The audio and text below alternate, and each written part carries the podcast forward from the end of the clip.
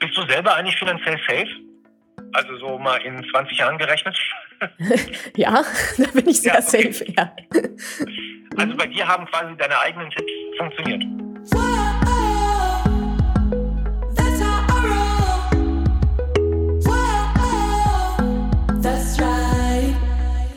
Salut, ihr Money Pennies. Ich hoffe, ihr habt trotz allem einen sehr schönen Sommer. Herzlich willkommen zu einer nagelneuen Podcast-Folge. Diesmal heute ein Interview mit mir und dem MDR, genauer gesagt der Sendung Sputnik, mit dem Podcast-Team Raimund und Friederike. Wir haben darüber gesprochen, How to be rich mit 80. Wie wähle ich einen Fonds aus, der zu mir passt? Was ist der Vorteil von Aktien gegenüber Immobilien? Kann ich äh, in 40 Jahren in Rente gehen, wenn ich 200 Euro jetzt monatlich anfange zu sparen? Und noch ganz viele andere Sachen, zum Beispiel, was haben wir noch? Ach genau, ab welchem Alter sollte man nervös werden, wenn man noch nicht angefangen hat mit dem Vermögensaufbau? Also hört auf jeden Fall rein, hört super gerne bis zum Ende durch. Und lasst mir natürlich auch gerne ein Like da, einen Kommentar da und falls ihr es noch nicht gemacht habt, natürlich ein Abo. Ich wünsche euch noch einen ganz schönen Tag. Genießt die Zeit. Und da kommt Madame Moneypenny ins Spiel. Wir nehmen sie mal mit dazu. Hallo. Hallo zusammen, hi. Herzlich willkommen bei uns im Team. Natascha, soll Friederike jetzt Aktien von dieser Saudi-Ölfirma kaufen oder nicht? ich weiß nicht, ob das so, ob das so eine gute Idee ist. Äh, ich würde es wahrscheinlich nicht tun. Warum nicht? Ähm, weil ich generell keine einzelnen Aktien kaufe, sondern nur ähm, Fonds. Okay, okay, da kommen wir vielleicht gleich mal zu. So viele Fachwörter schon. Lass mal ganz vorne anfangen. Ich glaube, das Thema Vermögensaufbau ist schon eher lästig so für viele, ne, die jetzt gerade zuhören, weil vielleicht hat man ja auch gar nicht so viel zum Zurücklegen und fragt sich dann, oh Mann, das lohnt sich doch gar nicht. Wann ist eigentlich der richtige Zeitpunkt, sich trotzdem damit zu beschäftigen, wenn man später nicht arm sein will? Je früher, desto besser. Also der richtige Zeitpunkt ist auf jeden Fall jetzt. Weil je früher ich anfange, desto weniger Geld muss ich ja peu à peu sparen, um hinterher dann mein Friederike-Style dann auch leben zu können. also je früher, desto besser. Und es lohnt sich auch wirklich mit kleinen Beträgen. Ich glaube, das ist ein ganz großer Mythos, ein großes Missverständnis, dass äh, Leute denken, man müsste schon reich sein, um Vermögen aufzubauen, um ja, zum Beispiel genau. in Aktien zu investieren. Aber es ist genau andersrum. also ich investiere ja mein Geld, um dann mehr Geld zu kriegen. ein kleiner Betrag. 25 Euro im Monat. Okay. Das Und reicht. wenn ich 25 Euro im Monat, ähm, also da muss ich aber bestimmt sicherlich Anfang 20 sein, oder? Damit, damit das genügend Geld ist. Genau, also genügend Geld ist das nicht, aber es ist ein Anfang. Also mit 25 Euro pro Monat einfach mal anzufangen und dann die nächsten Jahre natürlich immer peu à peu hochschrauben. Also klar, je mehr, desto besser. Wenn es immer 200 Euro im Monat sind, umso besser. Es hören jetzt bestimmt noch ganz viele Leute zu, die bisher, außer wenn sie einen festen Job haben, der gesetzlichen Abgabe noch nicht viel geleistet haben. Ab welchem Alter sollten die jetzt wirklich richtig nervös werden? richtig nervös werden sollte man wahrscheinlich so ab, ja, ich sag mal so 40. Aber ich habe auch ganz viele Frauen in meiner Community, die auch erst mit 55 oder 60 anfangen. Und auch da ist es, also je früher, desto besser, aber auch später ist immer noch besser als nie. Mhm. Jetzt lass uns mal ganz kurz so die Basics machen, wie das überhaupt geht. Ne? Gehe ich dann, also wenn ich sage, ich will jetzt in Aktien investieren, ich habe davon gelesen, irgendwie, das ist eine gute Idee, gehe ich dann zur Börse und sage, guten Tag, ich hätte gern zwei Aktien von der und der Firma oder soll ich da besser einen Vertrag machen und dann zu jemandem gehen, der mein Geld nimmt und dann entscheidet, was er damit macht, also diese Fonds, von denen du auch gerade geredet hast. Genau, es geht natürlich beides. Ich kann zu einem Berater gehen und der sucht mir irgendwas aus. Nachteil ist da halt, ich weiß nicht so genau, was er da aussucht und ähm, im Zweifel erklärt er mir das auch gar nicht so richtig so gerecht, dass man das verstehen kann. Also mein Ansatz ist ja selber machen, selber informieren, selber Entscheidungen treffen und das kann man auch mit Fonds machen. Das sind dann sogenannte ETFs. Und das sind Fonds, die direkt an der Börse gehandelt werden und die kann man dann selber kaufen. Da muss man nirgendwo hinlaufen und auch keinen Beratervertrag abschließen, sondern da macht man sich ein Online-Konto, ein Depot bei einer Online-Bank und sagt dann, jetzt hätte ich ganz gerne den und den Fonds, klick, klick, klick und dann hat man die. Wie heißen die Fonds, die, die man e selber kaufen kann? Genau, ETFs, Exchange Traded Funds sind das. Das sind ah, sogenannte ETFs. Indexfonds. Das kann, ich, genau. das kann ich bei jeder Bank einfach machen. Ähm, ich würde mal sagen, bei den meisten Banken, nicht alle ET, also nicht alle Banken haben dann auch alle ETFs tatsächlich auch in so einem Dauersparplan quasi. Aber grundsätzlich ist das schon möglich, ja. Aber wie gesagt, da muss man mal gucken, bei welcher Bank das jetzt wo genau angeboten wird. Ich glaube, viele haben auch Angst, wenn sie zu einem Bankberater gehen oder so und irgendwie da sagen, ich will mal in Aktien investieren, dass sie über den Tisch gezogen werden. Dir selber ist das ja quasi passiert. Magst du das mal erzählen? Genau, ja. Also mir selber ist das, also was heißt über den Tisch gezogen? Ich habe einfach eine schlechte Entscheidung getroffen, weil ich mich damit nicht selber beschäftigen wollte. Es war so ein typisches Yippie, jemand anderes macht es und sich danach dann wundern, dass derjenige eher nach seinen Interessen handelt als nach meinen. Und genau so war das. Also ich habe damals eine private Rentenversicherung abgeschlossen. Das soll jetzt nicht per se private Rentenversicherung schlecht machen, aber den Vertrag, den ich da bekommen habe, der war einfach schlecht, so kann man so sagen. Sehr, sehr teuer. Und ja, da habe ich eben dafür bezahlt, ähm, ja, ich sag mal, meine finanzielle ähm, Existenz in die Hände von jemand anderem zu geben. Und deswegen sollte man da ähm, am besten doppelt hinschauen und auch stutzig werden, wenn irgendetwas umsonst ist. Und wie letztendlich wähle ich dann Fonds aus, die wirklich irgendwie zu mir passen und genau das abwerfen, was ich nachher will? Ja, das ist genau die Kunst dann bei der Geschichte. Ne? Also ganz viele, oh, Natascha hat gesagt ETFs und die googeln und schnappen sich ein und kaufen dann irgendwas. Das ist natürlich ja. der finanzielle Tod. also sowohl für diejenigen als auch für alle anderen und für mich wahrscheinlich auch, die damit drin hängen. Ähm, weil wenn die Leute dann in Panik verkaufen, rasseln natürlich die Kurse runter und meiner dann gleich mit. Also da muss man schon ein bisschen behutsamer vorgehen also das wird jetzt, also das ist bei mir ein komplettes acht Wochen Bootcamp, um das halt, äh, das halt durchzuprügeln, das Thema. Da gehört einfach, also man muss wissen, wie die Börse funktioniert. So, man muss wissen, wie das alles geht, wie Geld fließt, wie ich Vermögen aufbaue, wie ich Geld zum Fenster rausschmeiße. Äh, ich muss mir eine Strategie überlegen und ganz wichtig natürlich auch meine Risikobereitschaft kennen. Das ist so echt das Herzstück, weil natürlich alles, wo ich mein Geld investiere, das geht natürlich mit einem Risiko einher. Also Rendite kommt von Risiko. Und deswegen muss ich da sehr, sehr behutsam vorgehen und genau gucken, wie du sagtest, welche, also was passt eigentlich zu mir, was deckt meine Bedürfnisse ab, was reicht dann auch hinterher im Alter.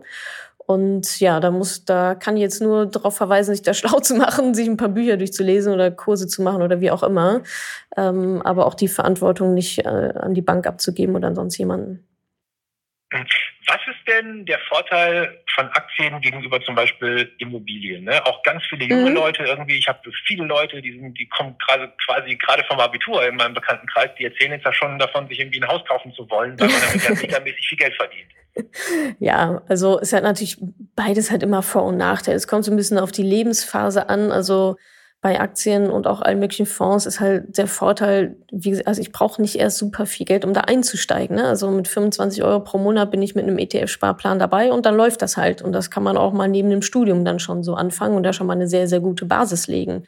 Plus es ist sehr breit diversifiziert. Das heißt, da investiere ich dann in ganz, ganz viele Unternehmen weltweit mit einem Kauf mit 25 Euro quasi ähm, anstatt erstmal den riesen Hessel zu haben mit Immobilie und Aussuchen und irgendwie Notar und wieder zurück. Also es ist einfach ein ganz, ganz anderes, viel, viel größeres Projekt, so eine Immobilie.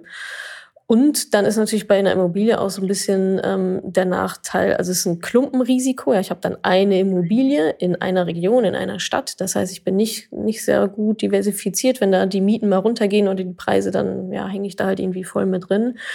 Und ich starte natürlich auch schon bei einem Minus. Also die Kaufnebenkosten, die muss man natürlich mit draufrechnen bei so einer Immobilie. Und die liegen ja dann gerne äh, auch schon mal in einem fünfstelligen Bereich. Und die muss ich dann am Ende auch erstmal wieder rausholen. Ne? Also ich starte da schon eigentlich bei einem ja, Minusbetrag, was bei Aktien nicht der Fall ist. Klar, ich glaube, das wissen viele gar nicht. Wenn sie sich eine mhm. Wohnung für 100.000 Euro kaufen und kein eigenes Geld haben, dann sind sie erstmal mit 100.000 Euro mindestens im Minus. Ja, genau. Also wenn die Immobilie ja. 100.000 Euro kostet und dann kommt nochmal ein Notar obendrauf und irgendwelche Steuern und so weiter. Also wenn da steht, genau, also so ungefähr so, ich weiß jetzt nicht genau, aber so ungefähr 20 Prozent sollte man da schon nochmal draufrechnen, was erstmal, also abseits der Immobilie noch auf, noch für Kosten auf mich zukommen.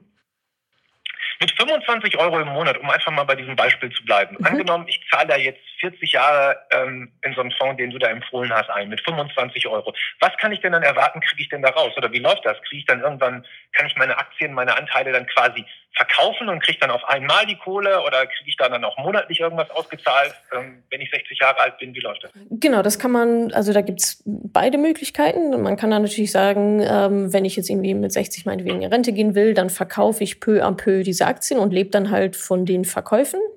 Oder ich kann auch sagen, das soll so bleiben, wie es ist. Ich verkaufe keine Aktien, aber diese Aktien erwirtschaften ja trotzdem Gewinne. Ne? Zum Beispiel Dividenden, die dann halt ausgeschüttet werden. Und dann kann ich halt davon leben. Da muss weil man das Unternehmen, von dem man Aktien gekauft hat, äh, im Wert steigt ne, mit der Zeit. Genau, und weil die dann auch an die Aktionäre was ausschütten, um die bei Laune zu halten und so weiter und so fort. ähm, und da muss man aber natürlich dann schon ein bisschen rückwärts rechnen. Ne? Also mit 25 Euro pro Monat ähm, wird es auch da dann knapp. also ich glaube, 25 ja. Euro pro Monat über die nächsten 40 Jahre dürften irgendwas um die 70.000 Euro dann sein oder so. Na gut, aber immerhin, ich habe also wenn ich 25 Euro jeden Monat 40 Jahre lang einzahle, habe ich 12.000 mhm. Euro eingezahlt am Ende. Und wenn daraus 70.000 Euro, dann ist ja auch nicht Genau, schlimm. ja, absolut. Also Lohn tut sich das definitiv. Ne? Also das, ähm, das steht, glaube ich, außer Frage. Gerade über so lange Zeiträume, der Zinseszinseffekt haut da voll rein und ähm, sorgt eben dafür, dass, dass so ein Vermögen aufgebaut wird. Nur natürlich mit 70.000 Euro kann ich jetzt nicht in Rente gehen. so, das ist dann, ja, aber, das ist dann genau, zu wenig. Aber um, das mal, ja. aber um das mal zu verstehen, mhm. klar, du gibst da auch Kurse und so und erklärst mhm. das sehr aufwendig in vielen, vielen äh, Abenden, aber wie mache ich das jetzt, dass aus meinen 25 Euro im Monat am Ende dann, was weiß ich, 500.000 werden, damit ich irgendwie eine Rente habe? Wie, das, das ist mir noch nicht ganz klar. Weil, mhm. also jetzt sind wir mit 25 Euro im Monat, sind wir jetzt bei 70.000 Euro nach 40 Jahren gelandet. Mhm. Genau, ich ja. Will, ich will ja mehr. Oder ja, da musst du mehr einzahlen. ich will ja mehr, ich will mehr als 70.000. Die will ja, die will ja ihren Freddy-Style. Ja, 10.000 pro Monat mindestens. Die Champagner-Pyramiden müssen auch mit 65 Jahren nach Muss fließen, ne? Genau. Ja. ja, das ist erstmal schon mal die richtige Einstellung, finde ich, nämlich zu dem Ganzen. ähm, genau, ja, dann reichen die 25 Euro pro Monat reichen dann nicht. Da müssen es halt 200 okay. sein oder 250, ne? Und da muss man dann so ein bisschen rumrechnen wie viel brauche ich denn im Alter, wie viel hätte ich gerne im Alter und wie viel muss ich dann eben investieren, dass es reicht. Da gibt es bestimmte Online-Rechner, einfach mal Sparplanrechner googeln oder ähm, Rentenrechner, solche Sachen. Da kann man das wunderbar eingeben, wie viel, wie viel brauche ich denn im Alter und dann rechnet der dir aus, okay, ähm, da musst du jetzt ab heute 250 Euro im Monat meinetwegen sparen oder mit einer gewissen, na, man kann ja jetzt sagen, ich fange jetzt mit 25 Euro an und steigere das dann immer höher. Das muss man einfach ganz ganz klar ausrechnen, so damit das weil dann ich, passt. Weil ich habe so ein bisschen so die Idee, in Aktien investieren ist mhm. auch irgendwie ein bisschen Geld in Aktien reintun, fünf oder zehn Jahre warten, dann das mit einem gigantischen Gewinn wieder verkaufen und das mache ich dann einfach äh, fünfmal hintereinander und dann bin ich Millionär. Das ist so meine Denke von Aktienhandel. Aber offensichtlich funktioniert es doch ein bisschen anders oder funktioniert das auch so?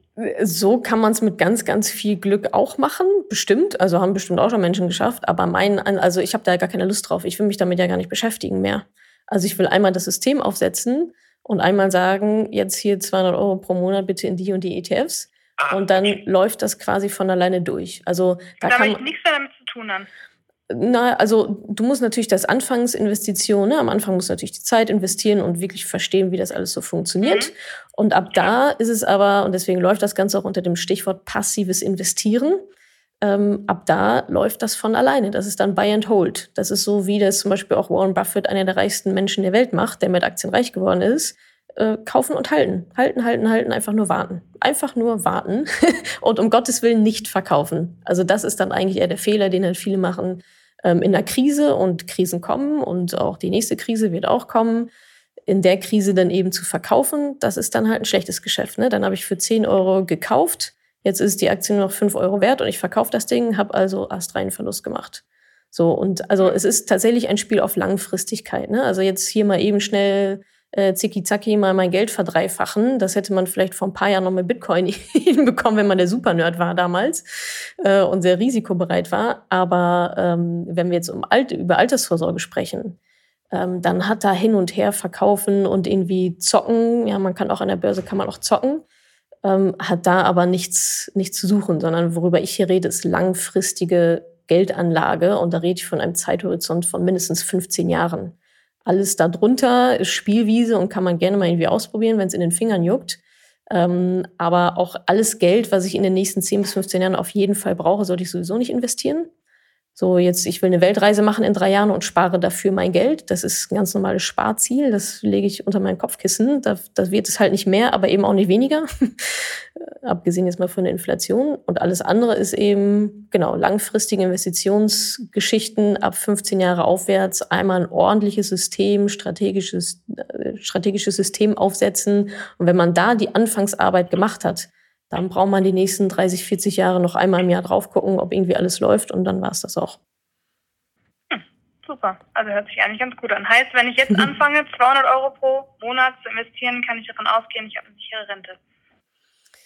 Mit, also aus 200 Euro pro Monat wären dann über die nächsten 40 Jahre ungefähr, ich glaube, ein bisschen mehr über, als über eine halbe Million, vielleicht so 550.000. Warte mal, ich kann mal eben ausrechnen. 200 Euro mal 12 sind 2400 im Jahr, mal sind, warte mal, 2400 mal, Ja, du brauchst ja schon Zinsrechner. Ja, ja, das kommt ja ziemlich genau ja. hin. Mhm. Und was für Zinsen hast du da jetzt mit eingerechnet? Noch gar keine, oder? Hast du schon Zinsen eingerechnet? Nee, ich habe einfach nur 200, ich habe einfach nur 200 Euro genommen. Dann mhm. habe ich, das, das mache ich jeden Monat. Mhm. So, das sind 2400 und das mache ich dann äh, im Jahr und das mache ich 40 Mal. Mhm. Wie viel hast du denn? Das sind 96.000 Euro. 96.000 Euro. Genau. 96.000. Das ist das, was du dann selber einsparst und investierst und der Rest macht der Zinseszins für dich, um dann auf eine halbe Million zu kommen. Also du investierst ja Geld, also du investierst ja am Aktienmarkt, ja, du gibst ja dein Geld her. Die Aktie steigt im Wert, es gibt Dividenden, das summiert sich auf, dann bekommst du wieder Zinsen drauf und so weiter über die nächsten 40 Jahre und dann so wieder raus eine halbe Million. Das ist ja das Schöne daran, du musst nicht eine halbe Million sparen, sondern du sparst deine, was hast du ausgerechnet, 100.000 Euro äh, und daraus werden dann eine halbe Million über die nächsten 40 Jahre. Angenommen, ich habe nur, ich will das aber das Ganze in 20 Jahren machen. Wie viel habe ich dann? In, also wie viel habe ich in 20 Jahren? Also damit man mal so ein Gefühl dafür bekommen, ne? Ja, müsste ich jetzt selber ausrechnen. Also ja. Zinseszins kann ich jetzt auch nicht im Kopf. Okay. Ähm, ja, kann ich mal kurz gucken. Zinsen. Also es gibt so einen Sparplan, also Zinsen-berechnen.de Sparrechner. Okay. Also angefangen, ich angenommen, ich habe kein Anfangskapital. So, und ich sage, was wollen wir wissen? Die Sparrate, ne? Nee, wir wollen ja, wissen. Wir, wir, wir, nehmen, wir nehmen, ja, genau. Ja, genau, so können wir es natürlich auch mal machen. Auch ich möchte wissen, wie viel ich im, im Monat zurücklegen muss, damit ich in 20 Jahren eine halbe Million habe. Um zum Beispiel ein Haus zu kaufen. Ja, um zum Beispiel ein Haus zu kaufen. Ich hätte gerne das Haus und wissen Sie was, ich zahle Cash. also in 20 Jahren Ansparzeit halbe Million, sagen wir mal Zinsen von 5%, Inflation und also ein bisschen abgerechnet. Ja, da musst du die schon reinhängen. Also da musst du, da bist du mit 1200 Euro im Monat dabei. 20 Jahre ist halt kurz. Wenn wir jetzt aber sagen 40 Jahre, mhm.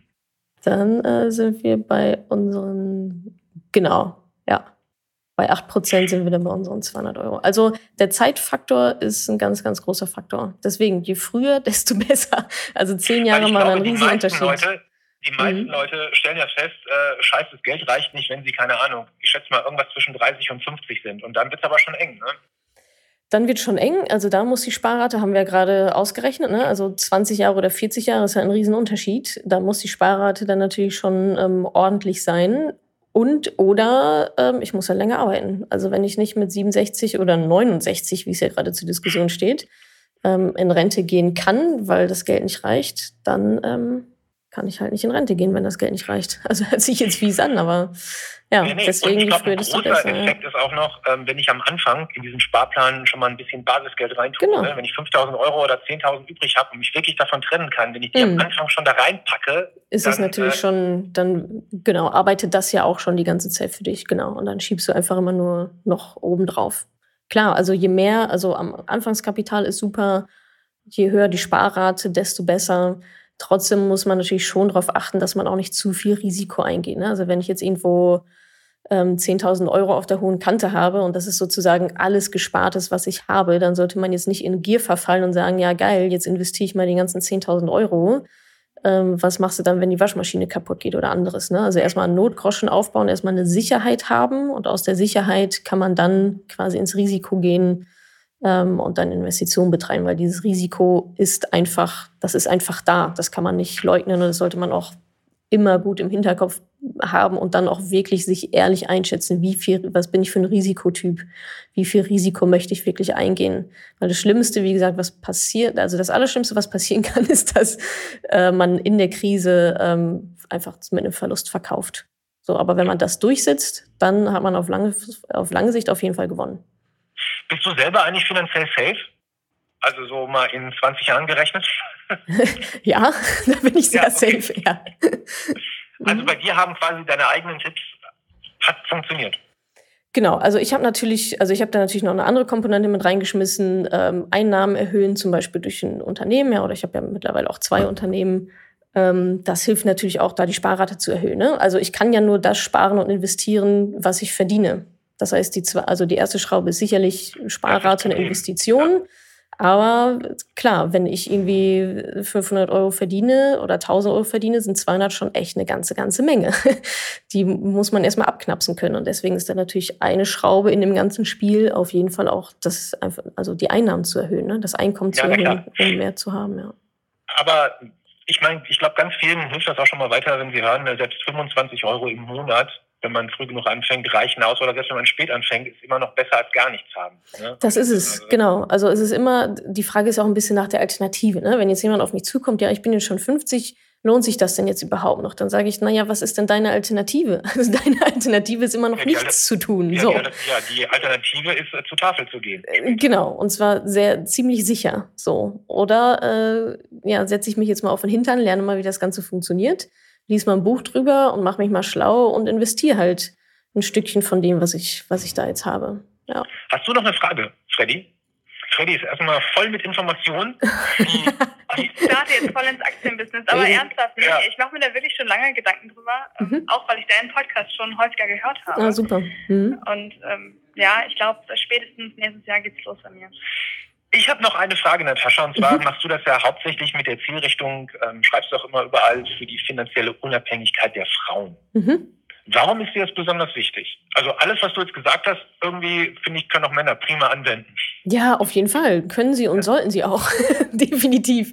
Ich spreche halt speziell Frauen an, weil die es einfach noch mal eine Spur nötiger haben, weil wir sowieso schon mal per se weniger Rente bekommen werden, weil wir weniger verdienen, Babypausen, Pflege der Eltern, Teilzeitfalle und so weiter.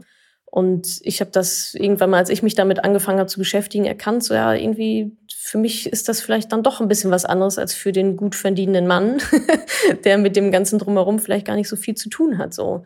Mhm. Und ähm, ja, also, also das ist das Endprodukt ist ja auch für alle gleich. Ja, also eine Aktie ist eine Aktie. Es gibt ja keine pinken und blauen Aktien, um jetzt mal richtig hart in diesen blöden Gender-Stereotypen zu bleiben.